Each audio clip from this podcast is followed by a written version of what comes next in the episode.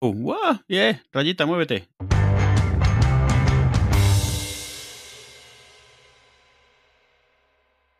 ¿Has visto Encanto?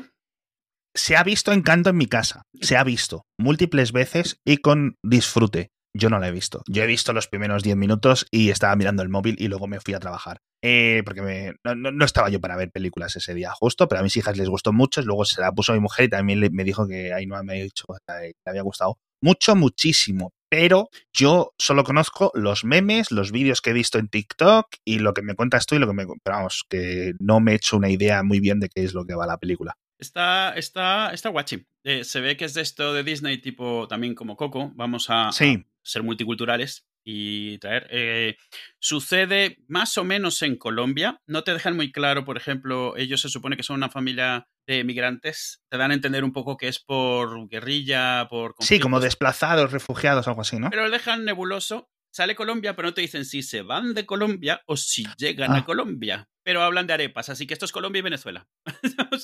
o van para un sitio o van para el otro. O vienen de del otro que ya. Llegan a Colombia. Pero está bien, está, está muy bonita la peli. Lo que más se nota eh, diferente a otras películas de Disney es la música. La música es como muy de Broadway. El tipo de canciones y el tipo de música se siente más de Broadway. Y en parte es porque el tío que hace la música es el de Hamilton. Es el Miranda este puertorriqueño. Y el Lin Manuel Miranda y se nota mucho. De hecho, hay algunos memes donde cogen canciones de encanto y les reemplazan algunas partes con canciones de Hamilton ah. y Casa, porque al final todos tienen un estilo y se nota mucho. Sí, bueno, las acordes, etcétera. Yo eh, Hamilton no lo he visto. O sea, es que está en mm. Disney Plus el musical desde hace un tiempo y me he puesto ahí. A mí, además, que el hecho de que eh, sea histórico, pero de los estadounidenses y de las paranoias y el folclore que quieran ellos montarse, etc. Eh, no veo ni lo mío, a ver lo vuestro. Histórico no es muy histórico, ¿eh? Ya te digo, o sea, es una excusa porque vamos. Pero está muy bien, es muy, es muy lírica, la música es muy eh, la hemos visto en español, la hemos visto en inglés, las traducciones están bastante bien dentro de lo que cabe. Algo que me llamó la atención es que aunque está ambientada en Colombia, la parte en español, no hicieron lo mismo que en Coco, en Coco el doblaje en español es el mexicano, siempre fue el mexicano, no hay un doblaje español, que yo sepa, hasta donde lo he visto. Que yo sepa, creo que tampoco. Eh, se puso por defecto en inglés, porque se pone en, lo que estabas viendo la última vez, ¿no? En Disney Plus. Sí. Y entonces mis hijas ya rápidamente se van al menú por a veces lo prefieren ver un idioma, otros otros, y fueron a buscar el español y solo ponía español Latinoamérica. Y dice, no, español Latinoamérica, tal. Mm. Y, me decía, y digo, no, pues digo, pues será lo único que hay, porque no sé qué. Y digo, joder, dejarlo ahí, que serán las. Que esto no lo sé, confírmame. ¿Son los mismos actores y actrices eh, no en todos los casos, no. Esto es un poco como, bueno, alguna vez hemos hablado del libro de la vida, que más o menos la mitad de los actores se reciclan, digamos. Creo que en Coco también lo hacen, varios de ellos se reciclan, pero en esta no, en esta muchos de ellos no son. ¿Ah, no? No, no, no, son, son doblaje. O sea, es doblaje, doblaje, no es múltiples actuaciones. Y también es que muchos de ellos realmente son latinos, pero de estos latinos que no hablan bien español. Ya. Hay, los llaman, hostia, en, a través de TikTok los llaman los no sabo kids. no sabo. No sabo, porque no saben decir no sé, no saben conjugar el sé, que es una cosa muy básica, y dicen no sabo. Los, los kids no sabo, no sabo español. Saben, pero no saben. Entienden más de lo que pueden decir. Esto es como, ¿sabes? el Hay una escena en Shang-Chi donde está Aquafina con los chinos y le dice, en inglés le dice, no, yo solo ABC. Yo no, nunca lo había... Le entendí que, que solo sabía decir el alfabeto. Resulta que ABC es una frase, es American Born Chinese es como se llama a cuando es chino, pero no habla chino de forma fluida, tiene su propio... Exacto. Que me llamó la atención que existe también como una frase que te define inmediatamente como soy chino, pero no, ¿vale? No, lo siento, o sea... Em, ya me he venido para, para taparte, sí. Y, que incluye, bueno, no, me gustaría que fuese así, pero es así, la vida es así. Es lo que hay, es decir, es que yo, por ejemplo, mm, yo porque soy del mismo sitio que ramas y ramas y ramas de mi familia, pero sí es cierto que si tus hijos se van a otro país y tú en tu casa pues no lo hablas, o sea, al final el niño te va a salir monolingüe, o sea, es lo que hay. El niño siempre va a hablar lo que tenga en la escuela. Sí. Luego ya lo que tú quieras en casa. Hay padres inmigrantes que deciden hacer esa decisión hacia el idioma de acogida o hacia el idioma de su familiar o intentar mantener un equilibrio o no sé qué. ¿Qué pasa? Pues eso. Hay niños ahora en España de segunda generación que ni hablan vietnamita, ni hablan polaco, ni hablan árabe, ni hablan nada, solo hablan español. Porque sus padres han decidido esto, ¿no? Y además les ves hablando con sus padres y sus padres hablan con ellos en un español fracturado, claro. pero hablan con ellos en español, no les hablan. O sea, a lo mejor ellos les entienden. No me meto. Que estoy viendo aquí, y efectivamente, actor original es Stephanie Beatriz, que es esta chica argentina de Brooklyn Nine-Nine, que yo no sabía que era argentina. Siempre sospensé que era más de la parte norte de Sudamérica. Y luego tiene actor de doblaje en Hispanoamérica y España. Es decir, está en una única columna, todo combinado. Y pone una chica que es colombiana, que se llama Olga Lucía Vives, para Maribel Madrigal, para protagonista. Luego la abuela Madrigal sí es la misma actriz en los dos casos. Eh, Julieta Madrigal también. Yo te estoy diciendo los nombres, no sin saber muy bien quiénes son. Sí, sí, sí, sí, sí. Y luego la mayoría no. Mm. La mayoría no. Sí, sí, es lo que te decía. Hay uno que es Maluma, el cantante Maluma. Sí, sí. es, es, lo que me di cuenta, lo que estuve viendo. Y me llamó la atención porque en muchas de estas cosas se intenta reciclar a los actores lo más posible, al final de cuentas. Pues no es, no es. Y el Bruno, Bruno Madrigal, que creo que hay un eso, es el John Leguizamo. John Leguizamo, sí. Que de español tiene que saber, pues como tanto yo de alemán, más sí, o menos. Sí, John Leguizamo es un ejemplo de lo que es en el que estaba pensando. Es alguien que sí que puede hablarlo y lo entiende, pero se le nota muchísimo que no es nativo. O sea, no. Sí, a mí me da un poco de rabia porque eh, desde España asumimos que si tienes apellidos españoles, vas a saber español. Y no, claro, no necesariamente. No por Leguizamo, sino por Eva Longoria, por ejemplo. Ah, hostia, Eva Longoria, esta chica que pues, eh, eh, yo creo que ya es estadounidense, pero eh, los padres serán no sé qué. ¿Hablas español? Mm, Poquito. Así, así. Poquito. Así. Entonces, que no, que no me quejo, que bastante que lo habla y lo entiende y no sé qué, pero vamos, que Will es, es, lo de siempre. Al final, si no estás en tu día a día, pierdes. Le pasa a mucha gente. Pero que lo habla mejor Ben Affleck. Hostia, mira, o Will Smith. Sí. sí que al final intentar ligar a través de fronteras. si tienes ciertos gustos, es lo que toca a ti. También vimos Eternals. Eternals, yo también la vi. ¿Te gustó? Y, Disney Plus nos está ayudando a no tener que buscar métodos alternativos para verlos, porque el momento en el que aparece en las redes, aparece en Disney Plus. Es porque ha salido en Disney Plus, sí. Yo al final la de la de Shang-Chi me la vi cuando salió en Disney Plus y Eternals también cuando salió en Disney Plus, menos y Spider-Man es ya sí cine. El cine. Y Eternals, fíjate, la estaba viendo, me gustó, me gustó. Eh, pero recordé una crítica, al principio una crítica, una reseña de original. Es que no sé cuándo fue el estreno original de Eternals, pero yo sé que la gente lleva hablando de Eternals pues a lo mejor siete meses o algo así. Y decía, es una película que quiere ser muchas cosas a la vez. Y me estaba acordando constantemente de esa sensación. Y sí es cierto. Y otra gente que decía que debería haber sido una serie de Disney Plus, etcétera, porque hay como muchas cosas que contar. No creo que una serie, es decir, creo que podrían haber hecho un corte, podrían haber grabado un montón de cosas y a lo mejor incluso en el futuro, que ese es un, campo donde Marvel no se ha metido y seguro que se podría meter sin ningún problema, que son las versiones extendidas. Hay campo para ellos ahí. Que es en plan, ¿qué es lo que quieres ser? ¿Quieres contarme el trasfondo de los Eternals más histórico, más centrarte? Es decir, que el tema de Mesopotamia, el tema de no sé qué, sea hora 45 del metraje perfecto, cuéntamelo. Y luego la última media hora la pasas al futuro o la pasas al presente o lo que sea.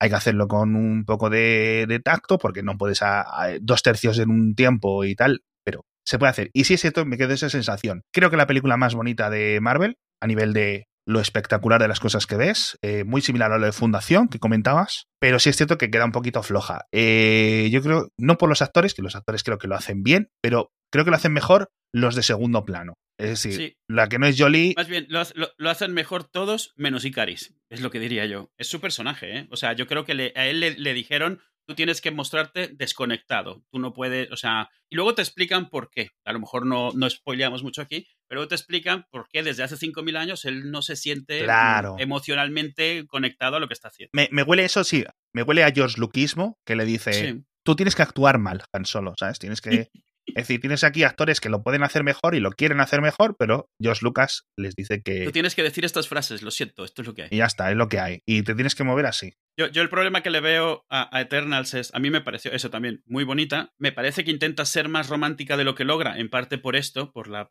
personalidad que le puede dar, sobre todo a los protagonistas. De hecho, lo que dices, se nota más química entre los secundarios, secundarios entre comillas porque son un grupo, pero los que no son los claramente dos protagonistas que hay. También es cierto, yo que sé, comentas Angelina Jolie, eh, por ahí leía en algún foro, es que es Angelina Jolie, si sale actuando junto a un maniquí, va a tener más química que la mayoría de los actores del mundo, porque bueno, es una actriz profesional que puede hacer lo, que sea. Y es cierto que leí que Angelina Jolie le terminaron dando más escenas porque lo estaba haciendo tan bien y tenía tres líneas que... Eh, a mí lo que me parece es que es una peli, es un poco como Avengers, es una peli de un equipo que tiene que trabajar junto y tal, pero no tiene el beneficio de Avengers de habernos enseñado la historia de cada uno de ellos, con lo cual te puedes meter Ah. directamente a cómo son un equipo porque ya sabes cómo son sueltos. Tienes razón. Cuando te muestran Avengers, pues los únicos que no han trabajado en ese equipo son, o sea, que no, que no has visto por separado son Hawkeye y, y Viuda Negra. Sí, Como los dos son tanto humanos como, o sea, son simplemente humanos, es muy fácil enseguida entender, pues uno es muy bueno tirando cosas y la otra es muy buena disparando y pegando patadas. Sí. Muy rápido, no hay un, un lore inmenso que luego sí se lo han sacado, pero no era necesario. Pero aquí es como te, te- te compactan un montón, una parte importante de su historia, luego en escenas muy pequeñas recorren 7000 años en los cuales tienes que intuir un montón de cosas. O sea, tienes, por ejemplo, no te dicen explícitamente que mucha de la mitología de la humanidad viene de ellos, realmente de las interacciones con ellos. Te lo dan a entender y luego te sueltan un par de frases, pero es como... Sí, mm, sí. y luego te tiran de nuevo, después de 7000 años de cosas, te tiran en, en que, que- que duran los eventos. Una semana, lo, lo del final, y, y mucho flashback, y mucho para adelante, y mucho para atrás. Y es un poco, no es que esté mal contado, pero se siente que empieza a ir como a trompicones cuando toda la peli la había sentido muy lenta, o sea, va como muy lenta. Yo creo que a eso se refiere a la gente con que se habría beneficiado de ser una serie o una miniserie, que es más lo que digo yo, en plan, cuatro episodios de una hora o algo así Sí, algo así, sí. que lo pudieses estructurar en plan, esto es su origen, estos son sus años en la Tierra y esto es el conflicto. Este es el tema. Y, y bueno, pero me gustó, nos gustó. Es una cosa de, de- de ordenar las escenas. Por ejemplo, eh,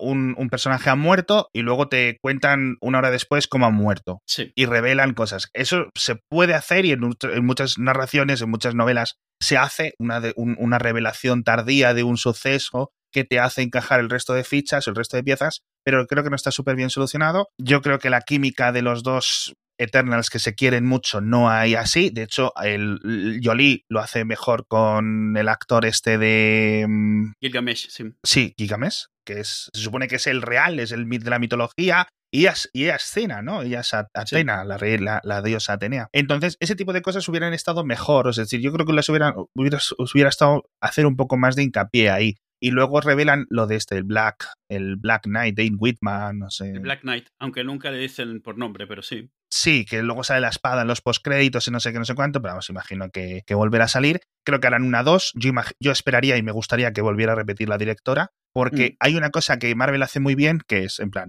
hacemos una cosa, hacemos un primer producto y luego lo vamos mejorando. Es decir, Mm. me explico. Por ejemplo, después, de. Thor, do- después de Thor Mm. 2 o de Iron Man 2, el- yo creo que el mejor ejemplo es Iron Man 2, ¿no? Eh, Iron Man está muy bien, yo creo que es una película relativamente redonda. Iron Man 2 cae un poco, pero te introduce algunas cosas, pero hay algunas cosas que funcionan. Entonces no es en plan, joder, no ha gustado mucho, vamos a probar otras cosas. Otros, no, no, es en plan, vamos a coger qué es lo que ha funcionado, vamos a hacer una crítica interna, autoconstructiva y crear un Iron Man 3 o un personaje de Iron Man que luego ha salido en 200 más películas, mejorado con los puntos. Thor, igual. Vamos a cambiar a Thor, al principio eh, más Sí. shakespeariano y luego otra cosa más divertida. Con lo de Marvel, pues eh, la Capitana Marvel, pues hay algunas cosas que han funcionado, otras cosas que no. En las de Spider-Man, igual. Y con la Sí. tercera, pues ya has visto, récord de taquilla, Sí. básicamente eh, una de las mejores películas de superhéroes. Y yo creo que con Eternals deberían de hacer lo mismo. Seguir apostando por lo que ha funcionado, que es la cinematografía, una música, etcétera, unos buenos personajes, unos buenos actores, y intentar atajar más el tema del corte, el tema de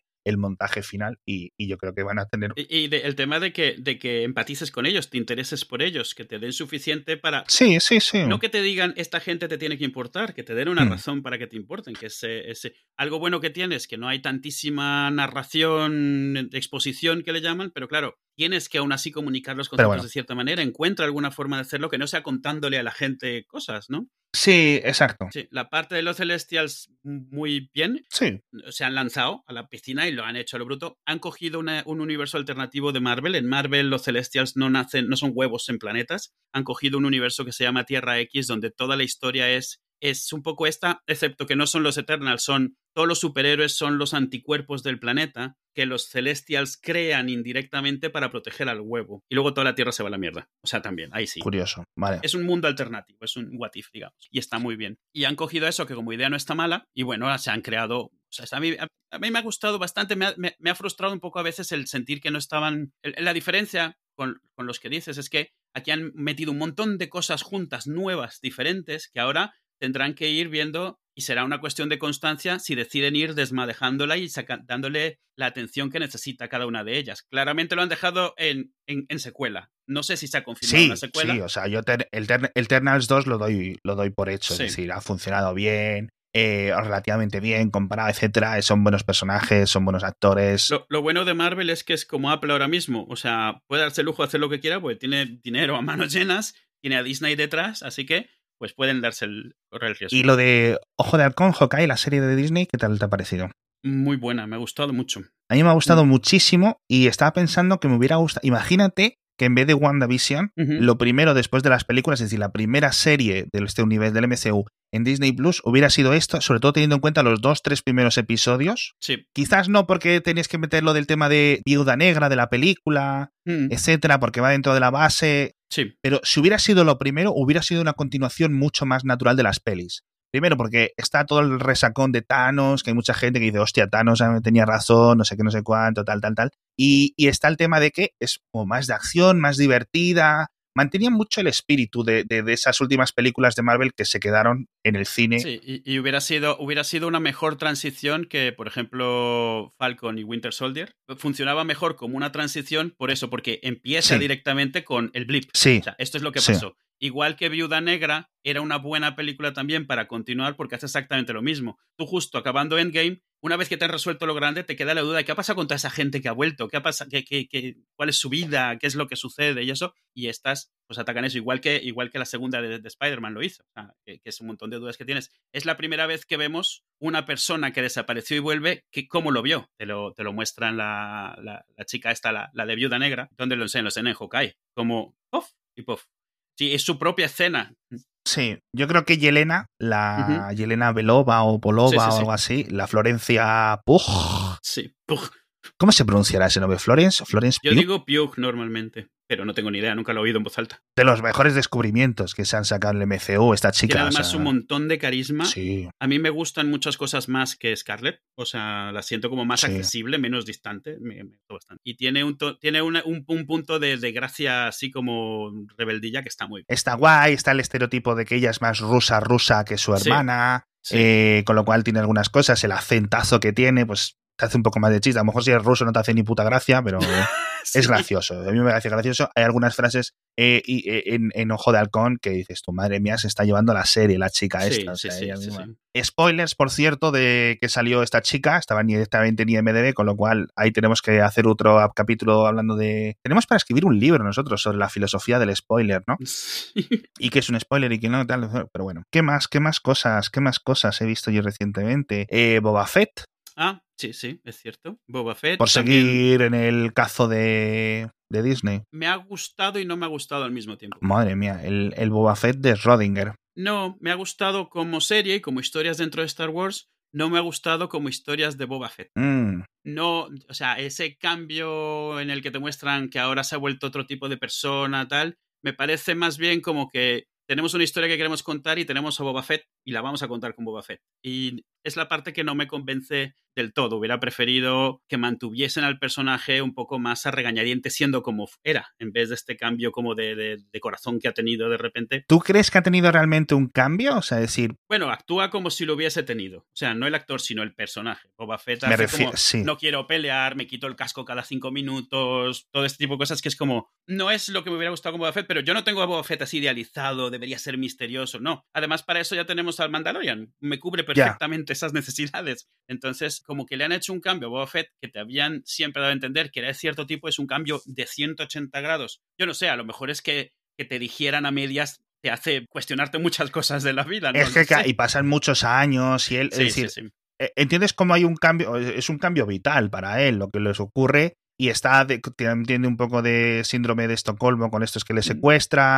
Eh, luego eh, hay, un poco ahí de he sido el, típico tropo, ¿no? De he sido salvado por una tribu indígena en mitad de, salvajes, no sé qué, y les enseño y me enseñan. Me recordaba la peli esta de Robert De Niro, no, de Robert De Niro, de Al Pacino, una de la conquista de América o algo así, que es en plan, que es un español y que se, ¿cómo se llama? Paraíso, ¿cómo se llama esa? Una película buenísima, tío. La misión, la película es La misión. La misión, la misión, la misión, sí. Peliculón. A mí me la pusieron en el colegio de curas de esto en plan, hoy, hoy vais a ver la misión. Y, la banda sonora de quién era, de... Quiero mirarlo aquí, pero era de uno de estos grandes compositores. Sí, o sea, increíble. O sea, la misión es un peliculón. No he visto los, creo que, no sé si hay tres, que he visto tres, tres episodios, creo que me faltan dos o tres para acabarla, que no los he visto. Sí. A mí me está gustando, a mí el primero, el segundo, el tercero me gustaron bien, en el tercero tuve esas dudas por el momento de las motos esas, pero no por las motos, la escena que ya mucha gente habrá visto, o oído hablar de ella o visto el vídeo en YouTube, las motos de colores. Que es como que no encajan, pero a mí me da igual que. Si es cierto que no encajan mucho en, en Tatooine, es decir, hay otros planetas del mundo de Star Wars donde esto encaja y me lo como sin problemas, mm. pero sí es cierto que quedan un poco raras, pero bueno, mira, yo qué sé, es lo que hay. Cosas, es un mundo de extraterrestres y, y, cosas así, me da igual. Pero como que la escena de las persecuciones está muy mal hecha, está muy mal, muy mal dirigida, yo creo que es la mm. palabra, ¿no? Pero bueno, no sé el resto cómo están. Y he visto por ahí a, a varias personas que también como tú son muy de Boba Fett, muy del mundillo Star Wars, etcétera, y tampoco están muy contentos con los últimos episodios. Así que lo veré y te diré. Sí, yo no he visto los últimos y he leído que excepto creo que la última escena del último episodio, fuera de eso, como... Y creo que la última escena del último episodio simplemente por, porque referencia a otra serie, no porque sea una buena evolución. Entonces... Yo imagino que habrá algún tipo de enlace, o bien con la tercera del Mandalorian, o ya bien con la de Obi-Wan, que es el mismo set. Es decir, han construido el, eh, un, 2 por 1 con estos sets. Construyeron el set, sí. Que muchos, muchos de los desiertos y eso es un... Ya sabéis que es un es un aparcamiento con arena, con sacos de arena ahí barridos encima. Y el resto son pantallas muy grandes. No, no, literal, o sea, está, está, guay porque ves ahí un aparcamiento abierto completamente, unas pantallas verdes al fondo y otras con, con arena y real que dices Sí. Sí, y así como está guay, está guay. Es decir, más Star Wars siempre está bien. Y en lo de mm, Obi-Wan, yo creo que a Darth Vader barra Anakin le van a hacer lo mismo que lo que te quejas tú aquí. Es decir, mm, Hayden Christensen, ahora ya sin estar maniatado por Josh Lucas, creo que va a hacer un mejor rol de esos últimos 20 minutos que le vimos en, el retorno del Sith o como se llama la tercera peli o la venganza, no sé, el episodio 3. Se me ha olvidado el nombre ya. of the Sith. Sí, la venganza de los Sith. Con lo cual, mejor sin George Lucas, pero creo que no vais a ver al Darth Vader que muchos os esperáis. Porque va a salir mucho sin Te lo digo por lo del sin casco, no sé qué decir. Hayden Christensen le vas a ver bastante. y no me extrañaría que no saliera lo de Ahsoka o lo de Ahsoka. No, lo de Ahsoka ya está muerto. En la Ahsoka ya está muerta. En la serie de Ahsoka ya está muerta eh, Hayden. Quizás salga como un fantasma en la fuerza o algo así, pero la de Obi-Wan yo creo que si no hay canónicamente ningún, ningún encontronazo entre Obi-Wan y Darth Vader en ningún momento hasta el episodio 4, con lo cual nunca deberían de estar juntos en la serie de Obi-Wan, o técnicamente no deberían de haber estado, pero eso nunca ha impedido a, la gente de, Star Wars, ¿no? Encontrar una forma, sí. Encontrar una forma de hacer más juguetes. Pues sí, es eso, de toda la vida. No lo sé, yo tengo muchas ganas de la de Obi-Wan, pero por los personajes, o sea, por los actores, mejor dicho. son de lo mejor que de lo mejor que ha tenido Star Wars. Eh, Hayden Christensen a mí me parece un chaval bien sano y bien majo. ¿Y qué decirte del, del Ewan, Ewan McGregor?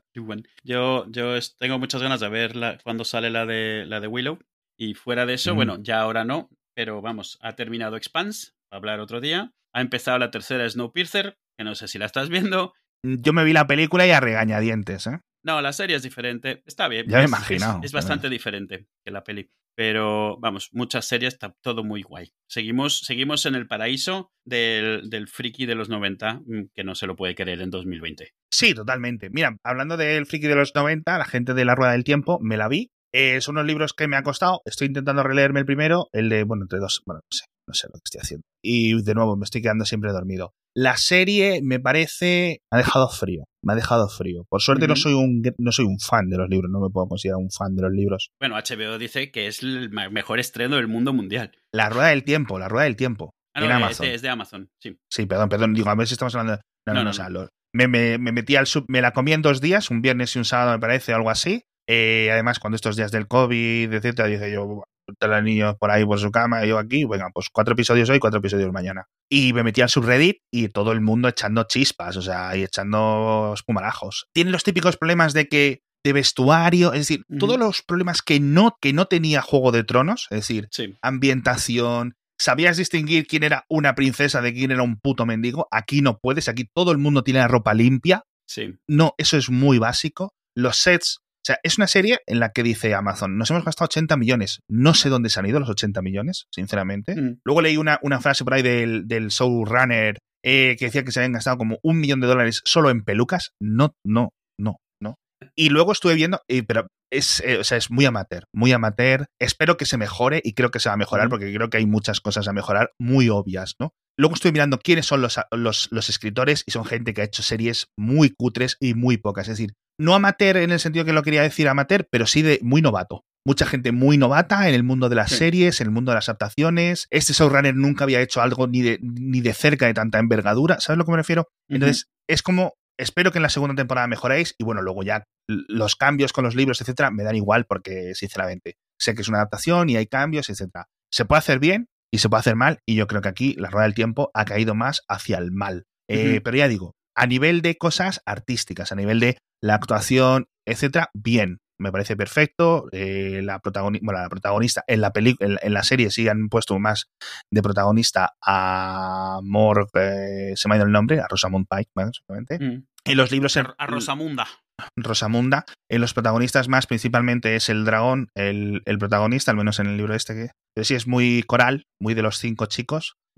eh, em, pero, y luego ya te digo, cambios de. Esto ocurre en los libros de una forma completamente diferente. Hay, hay cambios y hay otras cosas que no tienen sentido. Igual que en Fundación, la serie, los disfraces, los sets, la ambientación, todo está perfecto los cambios con los libros, algunos tienen más o menos sentido, pero creo que todo va hacia una reconstrucción paralela muy decente, muy decente, en fundación. En la rueda del tiempo no puedo decir lo mismo. Así que esa me da un poco, esa, esa es la pena un poco que me da. Es decir, claro. es, mucho más la adaptación de Percy Jackson, es mucho más la, adaptación de el, catalejo lacado y todas estas cosas que se han hecho dos, dos, o tres veces. Es mucho más la tercera y la cuarta película de Narnia, ¿sabes? Es decir, para esto mejor no lo hagas. Ya. Me da, me da, me, alegro de no ser fan de la rueda del tiempo, sinceramente. Pero creo que, creo que se puede mejorar. Creo que se puede mejorar porque, porque creo que lo van a mejorar. O sea, es, más wishful thinking que otra cosa.